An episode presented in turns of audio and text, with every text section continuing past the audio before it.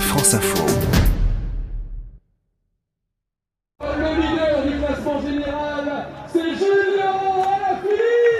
Il a affiché un large sourire sur le podium protocolaire 48 heures après avoir abandonné le maillot jaune à l'italien Ciccone au sommet de la planche des belles filles.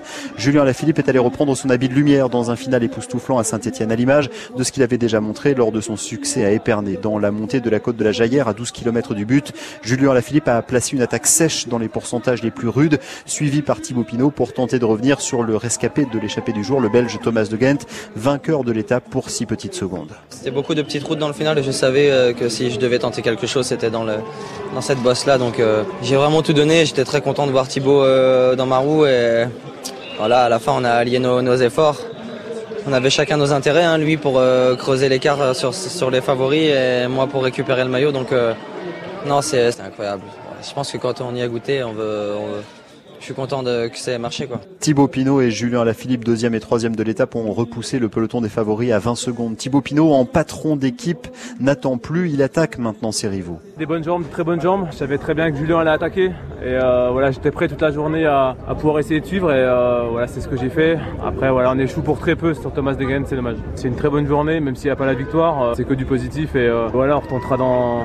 Il reste deux semaines, on va retenter. Aujourd'hui, c'était pas une étape où j'avais prévu d'attaquer. Donc voilà, moi je suis content de ma journée. Avec le jeu des bonifications, Julien Lafilippe a 23 secondes d'avance sur Chicone, 53 sur Thibaut Pinot. Tout va bien pour Philippe Mauduit, directeur sportif de la FDJ Groupama.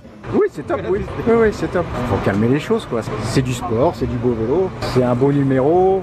Mais maintenant, faut pas non plus s'enflammer. Quoi. On est à 15 jours de l'arrivée. Mais dans la lutte pour la victoire finale, Thibaut Pinot a tout de même repris la bagatelle de 28 secondes à Guérin Thomas, cinquième du classement, pour le devancer de 19 secondes. Il faut dire que le Gallois a chuté au pied de la dernière montée dans le sillage de son coéquipier Gianni Moscone, qui a brisé son vélo en carbone en mille morceaux.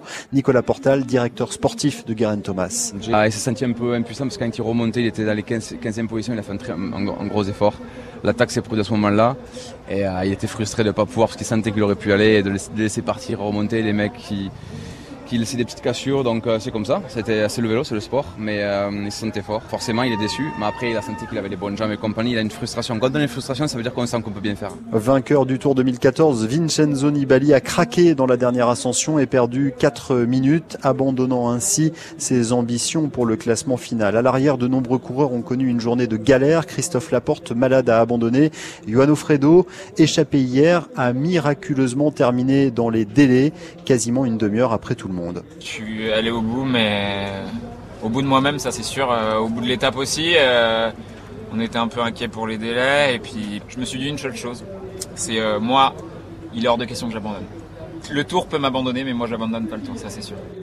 Une foule compacte a applaudi les exploits des coureurs français aujourd'hui dans les derniers kilomètres de l'étape de Saint-Etienne, à l'image d'Antoine, admiratif de Julien Alaphilippe. Ça fait rêver une, une course comme ça et un, avec un champion pareil. C'est vrai qu'il calcule pas. On peut le voir avec le cyclisme un peu moderne. Voilà, c'est un peu plus bridé parfois. Il fait du bien, je pense, au vélo. Et on sera sur l'étape demain entre Saint-Etienne et Brioude, alors qu'il sera revêtu tout de jaune. Il pourra compter sur les supporters français en ce jour de fête nationale. Et pour la première fois depuis 5 ans, et Galopin, un Français, roulera bien en jaune ce 14 juillet. Cela faisait 15 ans par ailleurs depuis le Tour 2004 et l'épopée de Thomas Veuclair que les tricolores n'avaient plus occupé la première et la troisième place du classement général. 170 km 500 sont au programme de la neuvième étape entre Saint-Etienne et Brioude. Brioude, la ville de Romain Bardet.